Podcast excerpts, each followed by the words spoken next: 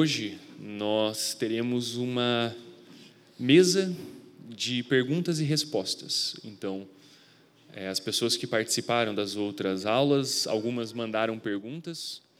É, quem não mandou ainda pode mandar a sua pergunta. Então, nós temos aqui um code que você pode escanear e aí ele vai abrir um formulário e nesse formulário você pode mandar a sua pergunta para a gente tá certo?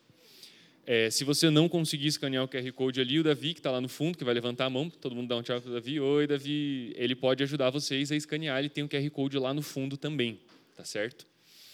É, antes de eu chamar os nossos professores para a gente começar, eu queria só falar duas coisas. A primeira é lembrar né, quais foram os temas que nós conversamos.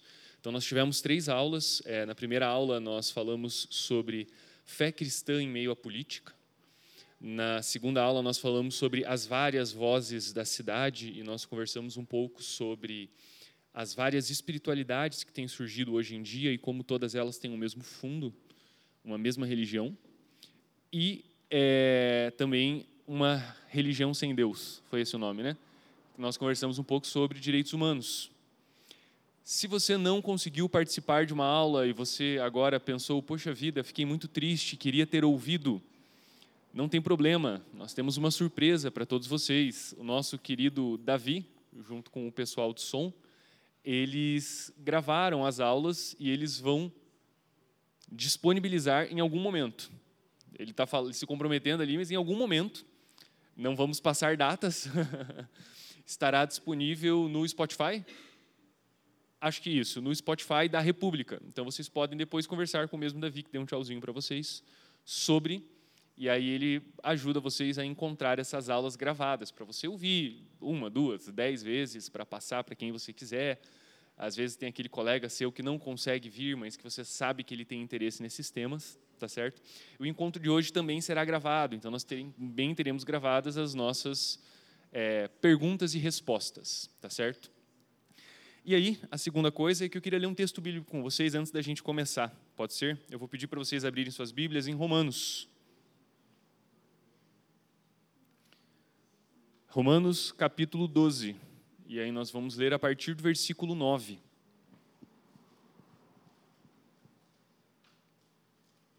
Romanos 12, a partir do 9.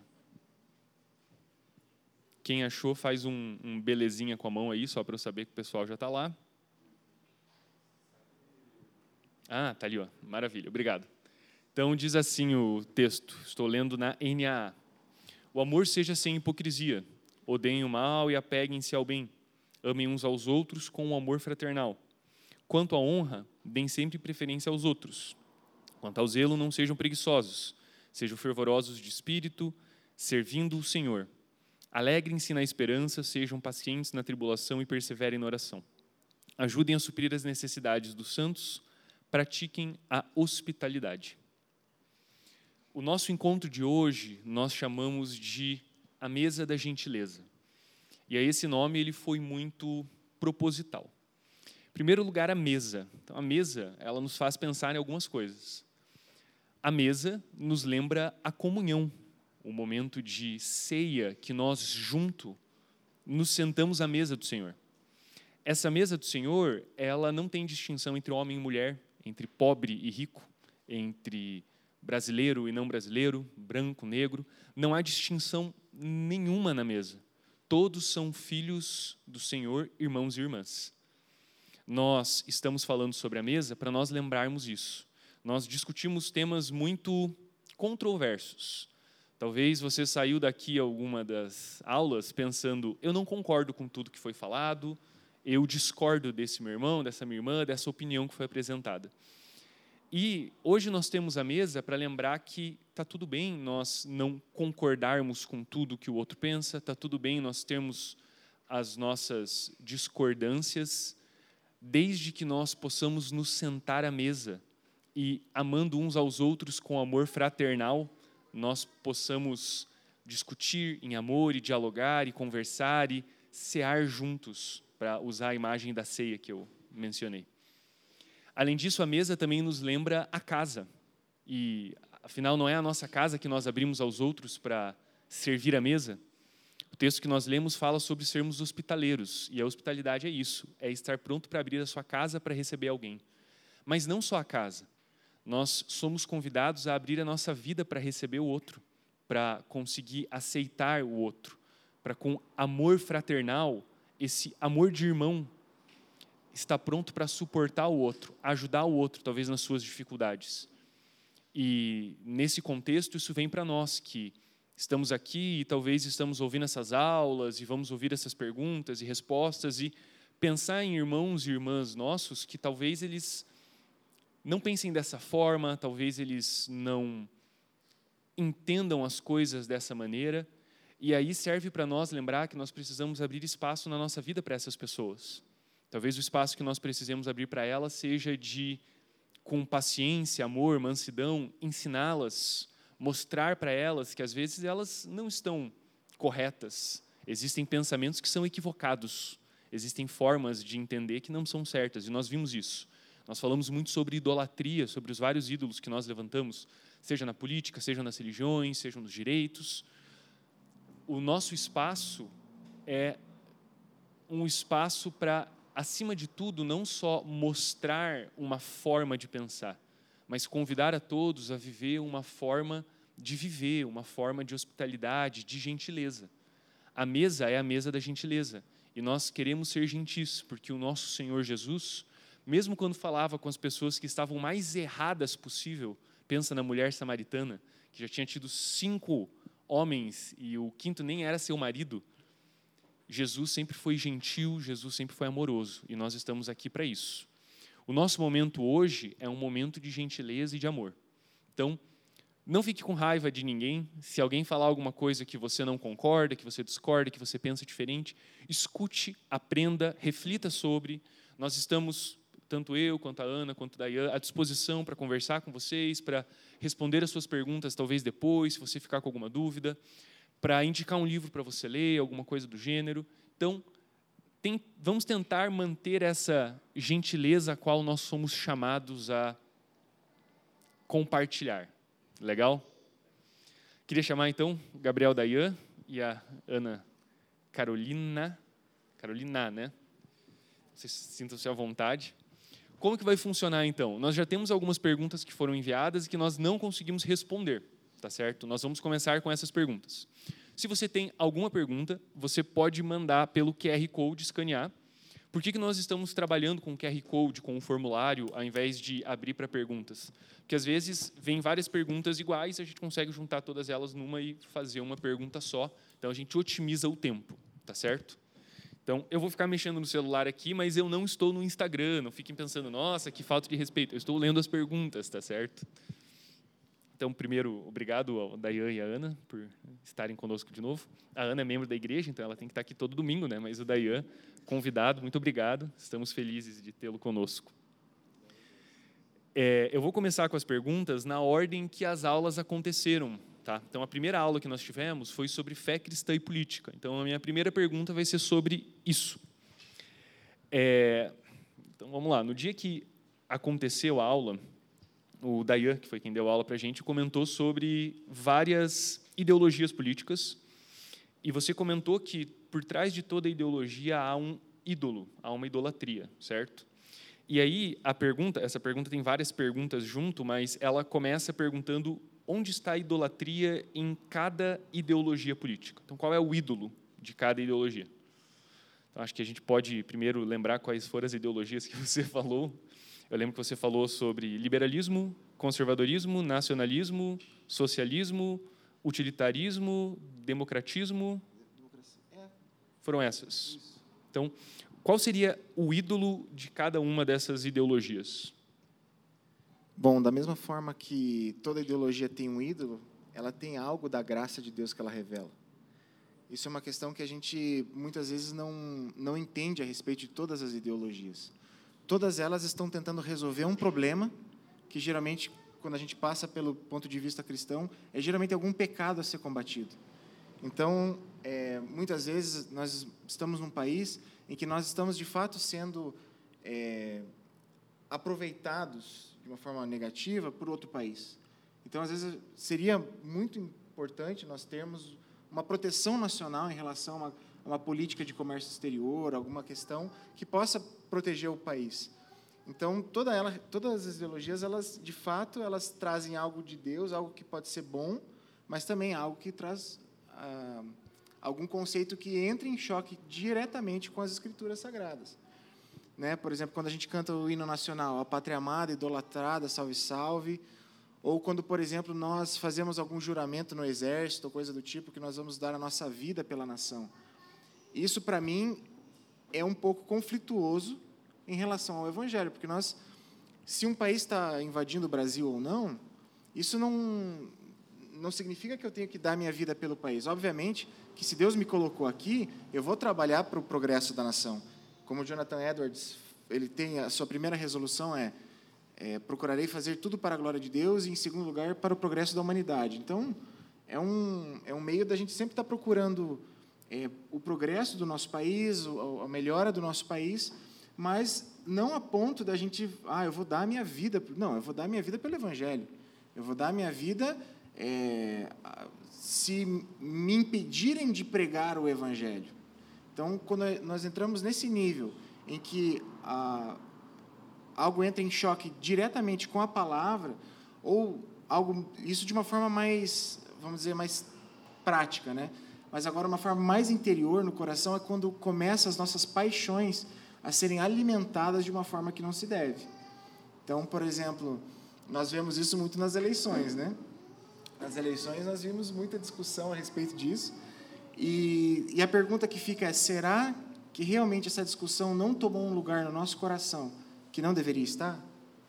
Essa é a pergunta, e nesse caso cabe mais à pessoa, ao próprio cristão se avaliar, e talvez ao seu pastor, à sua liderança, né? porque é, porque a gente às vezes não, não percebe, muitas vezes a gente percebe, olha só a injustiça que estão fazendo com o Brasil, olha só a, a, a injustiça que estão fazendo na distribuição de renda, olha só, são causas legítimas, mas no coração ela passa por um prisma e ela se torna um pecado. Então isso precisa sempre estar sendo avaliado. Daí eu não vou dizer de cada uma, mas acredito que é, só vou complementar, complementar o Dayan é quase tipo assim, para mim é um não sou digna de atar as sandálias dele nesse tema. Estou brincando. Mas, basicamente, ele não, não tocou em, no ídolo de cada uma, mas só de forma geral, no liberalismo. Qual que é o ídolo central segundo o... o não, esqueci o nome dele. O, o Coises, perdão. No liberalismo, você idolatra a liberdade. No comunismo, daí você vai me corrigindo, você idolatra a sociedade a comunidade é. No nacionalismo, a nação. Na democracia, quem é o ídolo? O povo, a vontade do povo. Aí a gente teve também o. No conservadorismo. No conservadorismo é a história, a tradição. Então esses são os ídolos que o Coises ele recorta, né? Então seria só esse complemento. Obrigado aos dois. Eu não vou acrescentar nada. é, eu vou para a próxima pergunta. Aí assim, quem quiser responder pode se sentir à vontade, complementar e tudo mais. É, nós falamos bastante sobre humanismo. Eu acho que nós tivemos duas aulas que tocou bastante nesse assunto. E aí nós recebemos uma pergunta: é por que o humanismo é uma religião tão atraente? Eu vou falar um negócio de orelhada agora, que eu ouvi um pregador falar e eu não sei quem foi. É, a ideia não é minha. Por que, que Eva comeu da, da, do fruto? Eu ia falar da maçã. Por que, que Eva comeu do fruto do pecado? Porque ela quis dizer que ela poderia dar a própria lei para ela mesma. Então, a lei de Deus não era o suficiente ou não era o melhor. Ela tinha uma lei melhor, ela queria conhecer do bem e do mal. Então, por que, que o humanismo é tão atraente? Porque de Primeiro, por conta do pecado, e segundo, porque nós somos extremamente egoístas e autocentrados. Isso está lá desde o pecado original, que foi: eu quero dar a mim a minha própria lei. Então, por que eu quero Deus? Não quero Deus. Não quero que Deus dê a lei para mim. Eu quero me dar a minha própria lei. Então, por que, de novo, né? Por que, que o humanismo é tão é uma religião tão interessante? Porque eu não quero, eu quero seguir o que eu quero porque eu sou egoísta, basicamente, né? Então, é, eu uma vez ouvi uma pregação nesse sentido e eu acho que faz muito sentido. Há pessoas que vão dizer outra coisa sobre o pecado original, mas é uma linha interessante. Eu, no livro de Ética do Bonhoeffer, ele tem um, ele ele fala no início algo de forma bem sintética assim, de que quando o homem pecou, ele quis criar para ele uma lei tanto do certo e do errado, diferente do certo e errado de Deus. O homem quis ser o centro de todas as coisas. E isso é bom no sentido é, da nossa carne, do nosso pecado. Nós queremos, de fato, que as coisas aconteçam de acordo com o nosso desejo, com a nossa vontade, de acordo com os parâmetros e caixinhas que nós estabelecemos para nós mesmos. Então, é, é muito, é muito sutil, inclusive, até no sentido pastoral, eu penso assim, que quando nós estamos analisando essas linhas, essas ideologias, nós estamos nos aprofundando, nós acabamos sendo influenciados por ela também. E porque de fato tem muitas coisas boas que elas trazem, né? Você percebe como que nós, apesar do período social controverso que nós estamos vivendo, nós já avançamos muito num sentido civilizatório em relação a mil, dois mil anos atrás. Tá certo que ainda existe barbárie, ainda existe pobreza, ainda existe tantos, tantos, mas, tantas mazelas sociais, mas mesmo assim nós podemos dizer que todas essas ideologias, em alguma forma, elas trouxeram para nós algum benefício que nós estamos usufruindo hoje. É, só para complementar isso que, os, que o Daí e a Ana falaram, é, eu acho que é, eu realmente entendo o, o, o, pecado como sendo essa essa busca por você ser o seu próprio é, Deus, vamos dizer assim, né? Você ser o Senhor da sua própria vida. Então, eu acho que qualquer pecado, se você olha na raiz dele, está isso, né? Então, por que que uma pessoa, ela, sei lá, ela é, é alcoólatra? Vou pegar um exemplo bem assim aleatório. É, porque ela busca uma, um prazer que ela ditou para ela que aquilo vai ser suficiente, aquele prazer a escraviza, e é um prazer contrário à lei do Senhor. Que a lei do Senhor é, ela orienta você a formas de encontrar prazeres. Então, se você pensar, na, nós somos presbiterianos, né, na primeira pergunta do nosso catecismo, é, qual é o fim do principal e supremo do homem? Né? Então, é, é o fim principal e supremo do homem é é, encontrar satisfação ao glorificar a Deus, né? usando a, a, expressão do Piper. Então, você encontra satisfação em Deus, mas aí a pessoa ela quer buscar uma satisfação do jeito dela, do jeito que ela mesma determinou. Então, na raiz do pecado está o humanismo. Eu acho que é por isso que o pecado é tão, o humanismo é tão atraente, né? Porque você está sempre buscando aquilo que você acha que você é, precisa, que você quer, que você pode. E aí se torna muito atraente, porque ninguém dita uma regra para você. Você mesmo, você mesmo dita essa regra, né? Você se torna o seu Deus, é a ideia do humanismo. E aí a atração dele é essa. Você você é o seu Deus, que coisa melhor do que essa, não é mesmo? Eu, eu, eu, eu, eu me governo, eu me mando, eu tomo todas as decisões. Então, ele é muito atraente em todas as suas formas, acredito que por causa disso. Vou para a próxima pergunta. É, nós, nós comentamos em algumas aulas sobre pluralidade, né? nós falamos sobre pluralidade e pluralismo. Pluralidade como um fato da existência do mundo, né? as pessoas são diferentes, o mundo é plural, e o pluralismo com essa ideologia de que para você aceitar a diferença dos outros, você precisa relativar as, as crenças e as verdades. E aí, aqui uma pergunta, ela é qual o impacto ou qual a consequência da igreja parar de aceitar a pluralidade de pensamento. Eu acho que isso aqui pode ser encaixado em qualquer área, né? seja na, no, na política, seja a pluralidade de pensamento é, econômico, pluralidade de pensamento, insira aqui qualquer tema. Ah, qual foi o verbo usado? Qual, qual o impacto? Qual o impacto da igreja parar de aceitar a pluralidade de pensamentos, o, o fato de que as pessoas pensam diferente, né? Tá. Eu, eu vou, tô começando, né, sempre. Como eu sou da filosofia da linguagem, então para mim as palavras são muito importantes. a igreja não precisa parar de aceitar, no sentido assim. É, todos os pensamentos eles têm que circular na igreja. Então, é aquela questão que o pastor comentou sobre a honestidade intelectual. Tomé, vamos lembrar da pregação, Tomé duvidou de Jesus e ele foi honesto, falou, tô duvidando.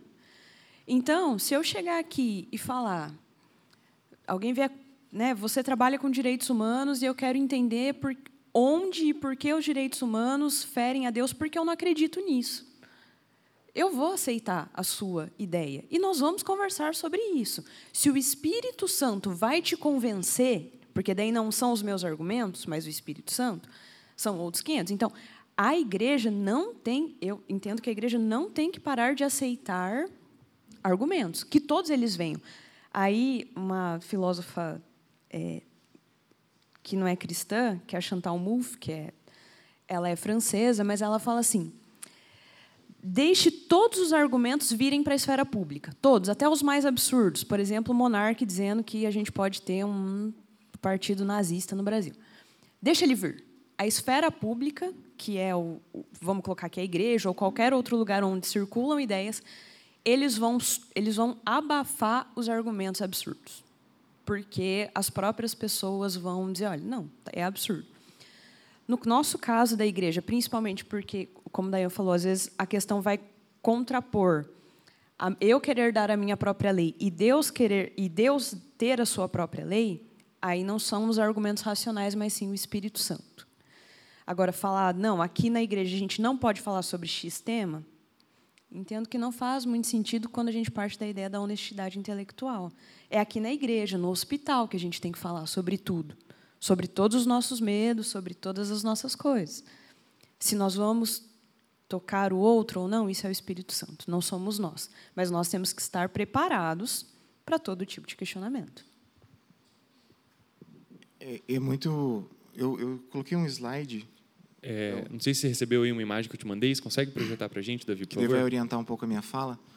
Mas eu gosto muito da doutrina neocalvinista, de Abraham Kuyper e do Herman Doivert, porque eles trazem uma orientação muito que eu acho que é muito salutar para a gente pensar a respeito disso, que é a respeito da, da soberania das esferas. A gente entender que a, a igreja ela tem um papel dado por Deus em que ela deve realizar, é o, é o munus dela, é, o, é, o, é, a missão dela. Já vou entrar nesse assunto. Eu é, então, nós devemos entender que aqui na igreja, nós podemos sim tratar de todos os assuntos à luz da palavra de Deus. Lá fora, a gente precisa trabalhar com argumentos técnicos. A gente não pode chegar lá na esfera pública e querer falar assim, não, porque Deus falou que é assim que tem que ser. Não, você vai ser ridicularizado lá. Agora, se você demonstrar que o Rio Belém, aqui, ele não está tendo enchente porque foi feito um, um estudo, porque vai melhorar, porque fez todo um negócio tudo certinho, daí você vai ter relevância na esfera pública e você vai ser ouvido. E daí quando perguntarem para você por que, que você fez isso, você ah, porque eu quero agradar o meu Deus, porque eu amo a Jesus. E daí se torna fácil para você evangelizar ou coisa do tipo, quando você fala na linguagem técnica adequada, no contexto adequado. Então a questão da soberania das esferas para mim é muito importante. E a outra questão da aceitação de temas, essa eu peguei do os créditos são do Iago Martins, tá? É, eu peguei essa, essa pirâmide de Erickson, que é a classificação das autoridades teológicas de Millard Erickson, em que ele estabelece uma qual que é o nível de aceitação de cada tema à luz da palavra de Deus. Então, por exemplo, nós temos ali embaixo na base afirmações diretas da Escritura. Se eu perguntar aqui, matar alguém, né? É errado ou é certo à luz da palavra de Deus? Acho que a gente tem uma resposta muito clara da Bíblia a respeito de se pode ou não. Nós também podemos ter implicações diretas da Escritura, que são é, questões que não estão declaradamente na, na Bíblia, mas você consegue fazer uma inferência lógica de que isso não é, isso deve ou não deve ser feito. E daí já, já vai ficando implicações prováveis, conclusões indutivas, Ou seja, cada vez vai se tornando um, um tema. Por exemplo, se eu perguntar aqui, o tema, até a pergunta que ele usou, é, como que nós vamos lidar com o preço do petróleo? Que o, o, o Brasil, enfim, tá, a taxação no mercado do preço do petróleo. Onde que se encaixa isso daqui nas escrituras? Né? Se encaixa provavelmente lá em cima.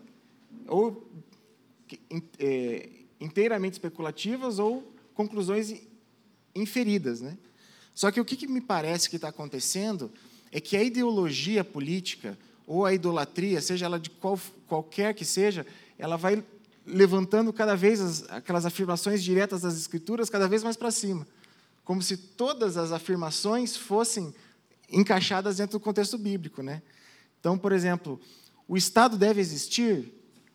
Daí o cara pega e fala: não, vamos lá para Romanos 12, e daí fala assim: não, para defender, sei lá, um anarcocapitalismo.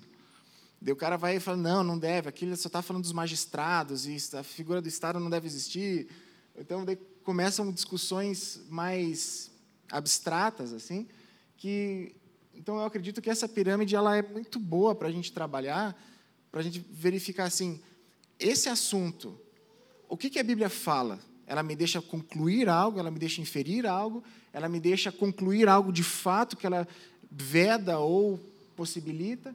Então, eu acredito que essa pirâmide de Erickson assim, ela é muito bem, muito bem feita para a gente trabalhar esses assuntos e verificar até mesmo o nosso coração, né? Se se eu estou querendo impor sobre a palavra de Deus alguma algum questionamento meu, seja sobre gênero, seja sobre política, seja sobre o que seja, né?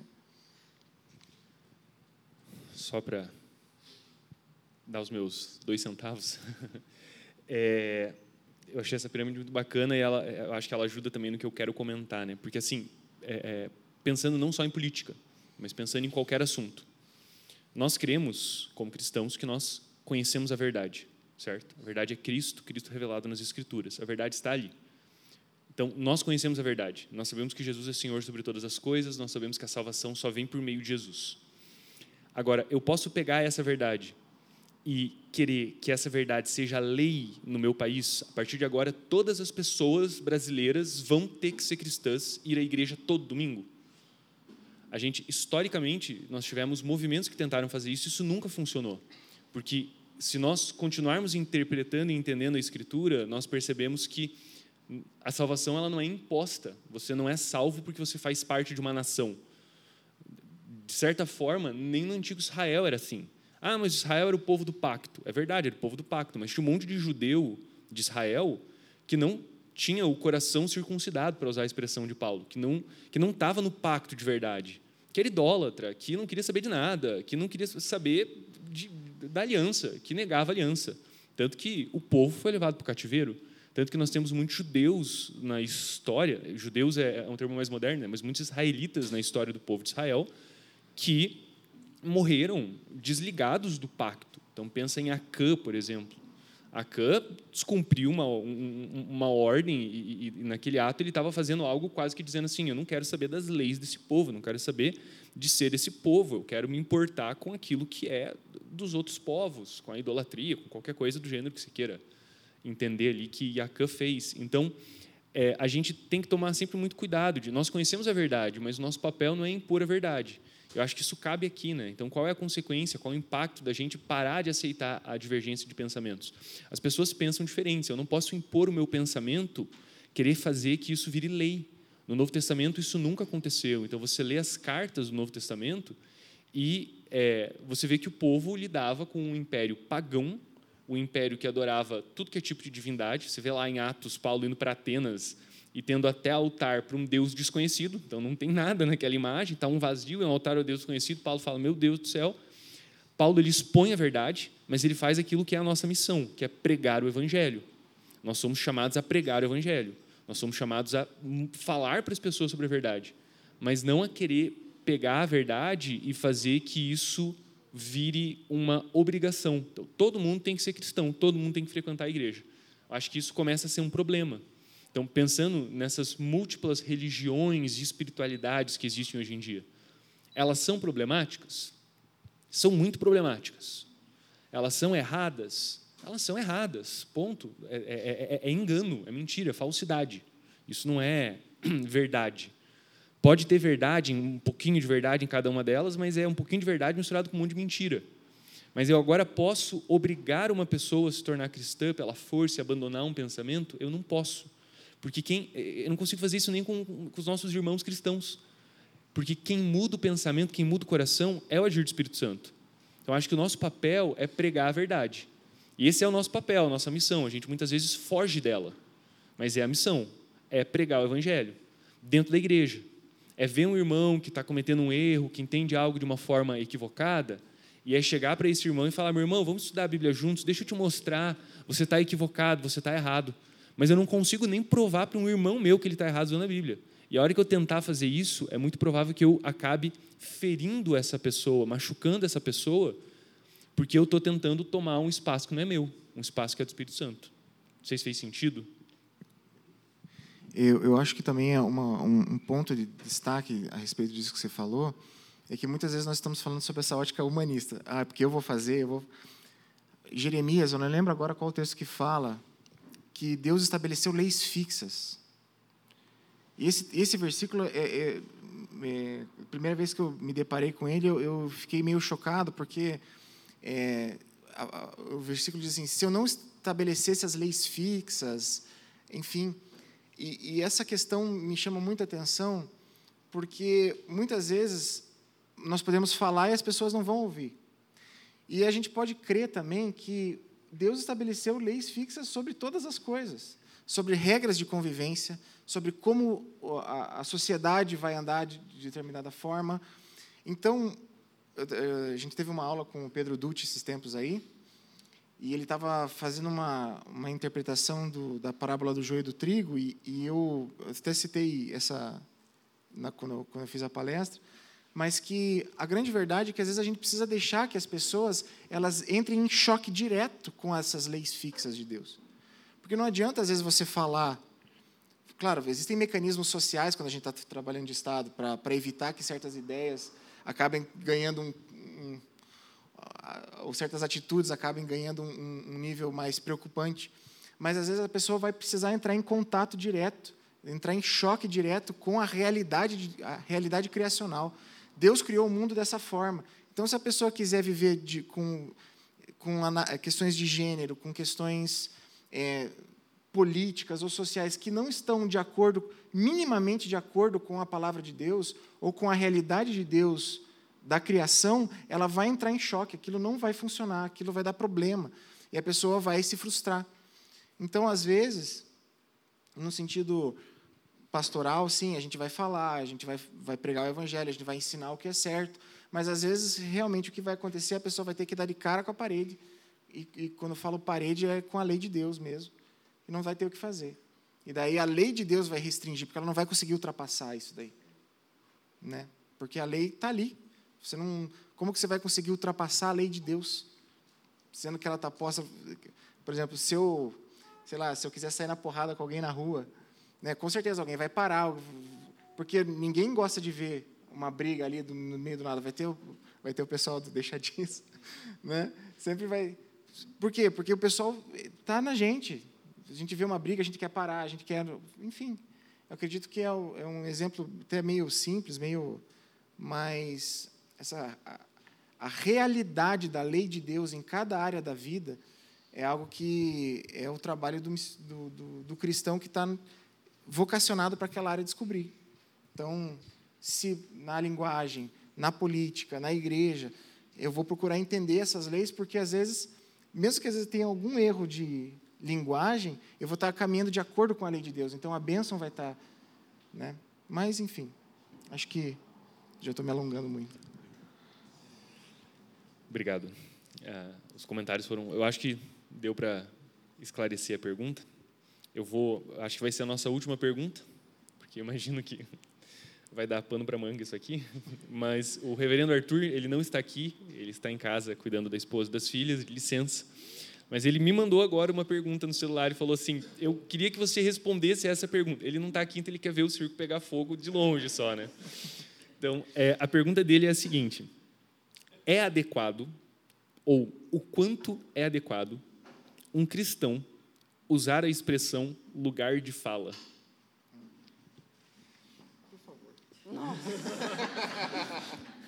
Meu coração. Tá, ok. Uh, então vamos lá. Eu, eu, o duro é que eu vou só ter argumento secular, não vou ter argumento. Vocês vão entender o que eu vou dizer. Deixa só eu te interromper, Ana. É, explica para a gente primeiro o que, que é lugar de fala, caso então, alguém não saiba. Aí é, aí é que vem o problema. Eu ia começar por aí. Uh, dentro dos próprios teóricos seculares que falam sobre o lugar de fala, há uma divergência sobre o que vem a ser o lugar de fala. Eu vou dar um exemplo. Jamila Ribeiro, salvo engano. Eu espero que eu não esteja falando a autora errada. Mas ela mesma fala que, às vezes, quando. Os, é, principalmente. Tá, é, às vezes o meu pensamento vai mais rápido que minha boca. O lugar de fala ele vem muito de uma questão dos direitos humanos. Então, é você vem com uma reivindicação de identidade. O Dayan vai poder falar sobre como homem branco, cis, do olho claro, tipo, hétero. Ele é o, é o mais marginalizado do mundo, assim, ele é o que menos pode falar, porque ele é o mais privilegiado no topo dos privilegiados. Classe média, classe média, classe média sei lá, né? E aí vem. Então, uh, não, não, não, evangélico aí já não é tão privilegiado. Aí você desce um pouco. É, mas, basicamente, o que, que vem a ser o lugar de fala? O lugar de fala ele nasce quando a gente começa a falar do identitarismo. Então, nós criamos identidades. Então, só eu, mulher, posso falar das questões de uma mulher. O Dayan, homem hétero, cis, do, eu peguei ele especificamente porque ele tem olho claro. Então, assim, ele é o mais branco de todos. É, ele não vai poder falar da, da, do meu sofrer enquanto mulher. Da mesma forma que eu, mulher, não posso falar do sofrer da mulher negra, porque ela sofre de um jeito diferente do meu. Isso é o lugar de fala. Então, só uma pessoa, aí agora eu não sei qual é o politicamente correto nesse termo, mas só uma pessoa obesa pode falar sobre ela. Isso é lugar de fala. Aí começou-se a construir isso. Então, eu não posso falar sobre o Dayan. O Dayan, o Dayan é o que menos pode falar aqui sobre qualquer um de nós. Porque na classe ele é o mais privilegiado, porque ele é homem, etc. Mas a Jamila Ribeiro vai começar a dizer assim, se eu não me engano foi ela, em um livro até que vai falar sobre feminismo. Quando você começa a fazer esses recortes de lugar de fala, você recorta também a possibilidade da convivência e do diálogo. Então, o quanto eu posso falar sobre o lugar de fala? Uh, eu, não, eu, particularmente, não seria totalmente contra você dizer assim, não, eu tenho um lugar de fala no sentido de que eu tenho a minha experiência. Ok, eu posso falar sobre a minha experiência, mas isso não quer dizer que eu não posso falar sobre a experiência do Dayan, ou o Dayan não pode dar a opinião dele sobre um problema que eu vivo enquanto mulher. Então, ninguém melhor do que um homem, cis, hétero, lá, lá, lá para falar sobre como os outros homens podem agir de forma a não agredir uma mulher. Então, onde eu quero chegar, se é que eu conseguir me fazer entendida? Dentro do, da, da própria teoria do lugar de fala, ela começou a ser construída recentemente, vou colocar em uns cinco anos, talvez, mas os próprios teóricos que falam sobre isso estão dizendo assim: olha, a gente está começando a ter um problema, porque a gente está tá tolhindo as pessoas de falarem. Então, dentro da própria. É, é a mesma coisa que acontece com o identitarismo, é, com essa questão identitária. Quando a gente começa a falar assim, não, porque eu me reconheço de tal forma, então eu posso falar sobre as mazelas da mulher, porque eu sou uma mulher cis, blá, blá, blá, blá, blá. Essa questão exclui a fala dos outros e ela começa a comer da própria carne, porque você começa a rotular tanto um determinado grupo que, em determinado momento, você tira a liberdade desse grupo. Isso não sou eu que estou falando. Isso já é uma discussão secular. Uh, quem vai falar sobre isso? É, enfim, esqueci o nome dele agora. Mas é, ele é até um autor contemporâneo etc. Se eu, se eu lembrar, eu falo. Mas por que, que eu estou trazendo que isso são discussões seculares? Porque eu entendo que isso nos ajuda. Porque quando nós estamos na esfera pública, como Dayan falou, eu não posso falar, ah, você não pode, o identitarismo é ruim porque Deus não quer. Não, você vai. Mark Lilac é o nome do autor que vai falar sobre essa questão de identitarismo etc. É, quando a gente está na esfera pública, a gente precisa traduzir o que Deus quer ou não. Então, quando você conhece esses referenciais que, através da graça comum, tem pontinhos de verdade, você usa esses referenciais. Uh, e aí, até um pouco da tradução, o Habermas, que também não é um autor cristão, ele vai dizer que quem melhor traduziu temas para a esfera pública foi Martin Luther King. Martin Luther King ele lutou pela igualdade, etc., a partir da cosmovisão cristã dele, mas ele nunca usou a palavra Deus em nenhum dos manifestos políticos dele. Ele disse: Eu tenho um sonho, que todos sejamos iguais. Qual que era o background? Qual, qual que era o fundo disso? era uma cosmovisão cristã. Ele nunca precisou falar, era Deus. Aí, em uma aula da Ana, eu comecei a, a me questionar um pouco sobre isso, porque. É, agora eu não vou lembrar, acho que era de Daniel.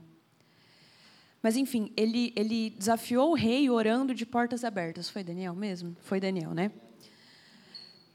de janelas abertas. Uh, então, assim, a presença, ele era uma figura pública e a presença pública dele não foi o tempo todo traduzida. Em alguns momentos, a, a, a representação pública dele, ou na verdade, assim, as atitudes cristãs dele foram genuínas, não que as outras não sejam genuinamente cristãs, mas foram explicitamente cristãs.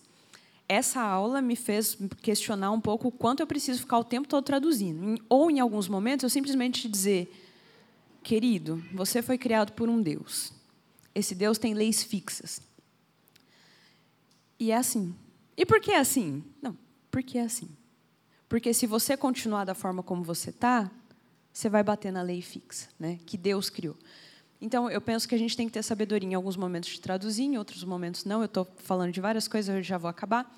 O lugar de fala, quando ele é possível. Então, a, a parte legal do lugar de fala é, em alguns momentos é interessante. Não é um, um assim tem se percebido que você usar, secularmente, tá? Tem se percebido que você usar essa expressão lugar de fala mais te tira do debate do que te inclui. Então, assim, tem se percebido que o lugar de fala tem sido excludente. E aí isso é bom para nós. Então, quanto eu posso usar? Melhor não usar. Né? Você, colocar o tic-tac para funcionar, não usa, porque é, não, você vai se tolir. Eu, eu vou dar um exemplo prático disso. A gente estava na Najuri lá e era uma audiência pública a respeito do aborto.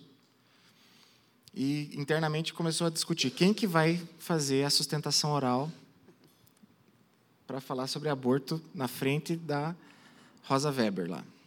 Daí eu não era ninguém, né? Ele, tipo, só falei, não vou nem me meter nesse negócio aí. E o e a grande discussão, até que deu uma certa discussão, foi que a doutora Edna, que é a advogada da, da PIB, ela que faria a sustentação oral lá na, no STF. E por que isso? Qual que foi o, o entendimento ali da diretoria? Foi que nada melhor do que uma mulher falar sobre um sistema. Só que esse não é por causa do lugar de fala, mas porque realmente é muito melhor uma pessoa com conhecimento da área falar sobre aquilo ali. Hum, isso é perfeitamente lógico. Vem um missionário aqui pregar e dar um testemunho. Às vezes você cai chorando aqui na pregação, logo no começo, porque você fala: Meu Deus do céu, né, tudo que Deus fez na vida desse, dessa pessoa. E às vezes alguém traz um, uma pregação altamente teológica aqui, e dá para ouvir o vento dentro da igreja, e todo mundo sai e continua a mesma coisa. Então, é, às vezes é muito muito legal assim a gente ter, ter pessoas que viveram, experimentaram situações na vida para poder repassar isso. Agora, no sentido acadêmico, o lugar de fala, viu, Arthur? É. O lugar o lugar de fala, ele deve ser criticado. Do meu ponto de vista, ele deve ser criticado, porque ele traduzindo de uma forma bem como o pessoal está falando aí, ele é um cercadinho hermenêutico. Ou seja, você coloca um cercadinho e fala assim: só eu posso interpretar isso daqui. Então, por exemplo, e o cara que passou anos e anos, o homem branco, cis, hétero, tal, que estudou alguma questão bioquímica da questão menstrual da mulher, algum remédio e tal, ele não tem direito de fala sobre, é, sobre algum problema da mulher? Claro que tem. É, porque nós temos, claro, que nós temos a revelação como fonte é, de interpretação da vida, como fonte hermenêutica da vida, mas nós temos a razão também. E por mais que nós estejamos vivendo em um período altamente sentimentalista, é, a razão ela tem o seu papel. A razão serve para justamente para poder falar, olha só, é, isso aqui está de acordo com a, com, a, com a verdade, isso aqui está de acordo com a realidade. Então, eu acredito que nós devemos, sim, num sentido acadêmico, criticar o lugar de fala, mas num sentido é, ético, talvez, é, nós pri, é, privilegiarmos, de fato, pessoas que, de fato, viveram experiências para falar sobre aquilo. Porque é muito mais é, como eu falei, é muito melhor a, doutora Edna lá ter feito a sustentação oral no, no STF, é, na audiência pública, sobre o aborto, a, trazendo argumentos como uma mulher e, e, e como ela enxerga esse, esses argumentos, do que um, um cara que fez o seu trigésimo pós-doutorado em aborto, mas o cara. E, e, com certeza ele vai ter um, um entendimento aprofundado sobre o tema, mas às vezes na, na política, né, na, na, discussão ali, não é só a razão também. Existem a questão do tribunal do júri. Né? O tribunal do júri é um grande teatro, se você for ver bem. Se você for lá, você vai ver um monte de coisa muito estranha e que, às vezes, na qualidade de alguém que trabalha com direito, você fala assim, meu, como que pode o pessoal chegar naquela, naquela conclusão, o júri chegar naquela conclusão que é totalmente contrária. Mas é isso aí. Daí você vai ver aquelas coisas do direito americano, que o pessoal faz aquelas peças e, e atuação e tudo. Então, é, às vezes é bom, nesse sentido ético, talvez, essa questão do privilégio do lugar de fala seja uma coisa legal. Agora, no sentido técnico, hermenêutico, acadêmico, a gente tem que criticar porque isso, na verdade, é, é um grupo, falando de uma linguagem bem secularizada, é um grupo querendo ter o, a hegemonia sobre a fala, sobre o discurso empurrando outras pessoas que têm um posicionamento diferente para uma marginalidade, impedindo o diálogo democrático. Eu não tenho lugar de fala nesse tema. é, mas eu só para eu vou dar um, fazer um comentário bem rápido e a gente vai encerrar por causa do nosso horário. Mas é, eu acho que a gente precisa sempre lembrar que nós não vivemos num mundo que foi deixado à sua própria gestão. Nós não vivemos num mundo caótico. Nós vivemos num mundo que é regido por leis e normas criacionais dadas por Deus. Então, eu acho que às vezes a gente se pega, é, é assim, às vezes nós cristãos nos pegamos nisso. Ah, mas eu não tenho lugar de fala nesse assunto. Ok, talvez eu não tenha lugar de fala nesse assunto, mas a revelação de Deus fala sobre isso? Sim. Eu, usando essa revelação, baseado nessa revelação, então, eu não só posso, como eu, eu devo falar aquilo que o Senhor criou sobre esse assunto. Então vamos pensar assim, pensar num tema bem aqui que todo mundo concorda que é errado. Assassinato. Assassinato é errado. Mas eu preciso dizer que assassinato é errado só porque ah não, eu eu eu, eu sei lá, eu não, eu não sou um assassino, então eu não posso, eu não tenho lugar de fala. Não tem, não tem sentido, mas é um exemplo bem esdrúxulo. De novo, eu não sou da área, então meus exemplos são todos esdrúxulos. Mas, é, mas espera aí, a revelação do Senhor me mostra que assassinato é errado. Tem um mandamento que diz o quê? Não matarás. Então, com base na revelação, eu posso dizer que há uma lei criacional que diz que assassinar é errado. Talvez, para conseguir dialogar, eu precise mostrar isso além da revelação, mas é a revelação que me motiva. Acho que é importante, e assim, isso vem, e eu acho que vale terminar com isso. É importante para cada um de vocês que está aqui. Você está inserido numa área que eu não estou. Acho que ninguém está inserido na mesma área que eu, ninguém está inserido na mesma área do Dayan, da Ana, do Arthur, da Ana Maria, do reverendo Arthur. Cada um está em uma área. E aí, dentro dessa área, você estuda, você aprende, e a sociedade espera que você possa opinar sobre essa área. A sua opinião sobre aquilo que você faz, sobre o seu trabalho, sobre as suas pesquisas, a sua opinião sobre isso, ela é baseada na revelação de Deus? Ela tem origem na revelação? Ela respeita as normas criacionais que o Senhor colocou? Se isso não respeita, você precisa rever suas opiniões.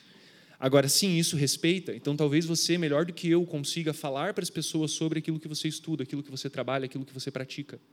Mas lembre, isso precisa surgir da revelação. Talvez não seja aquela implicação direta da Escritura, o que a Escritura diz. Talvez seja algo mais contextual daquela pirâmide que o Dayan mostrou, que está lá em cima. Mas ainda assim, se a Escritura tem algo a dizer sobre isso, é nisso que você precisa pautar suas opiniões e tudo que você vai fazer. Tá certo? Nós vamos encerrar aqui, que Deus abençoe todos vocês. Nós já iremos começar o culto, nós estamos encerrando bem atrasados, tá? Se você é, ficou com alguma pergunta, você pode nos procurar. E se você tem alguma sugestão de tema que talvez, nossa, eu queria que isso fosse discutido, que fosse comentado, não foi, você também pode procurar a gente conversar. E se você não quer mostrar seu rosto, use o formuláriozinho, tá certo? Nós queremos ter mais momentos como esse ao longo do ano, dos próximos anos, então todos são bem-vindos a nos procurar para conversar. Deus abençoe vocês.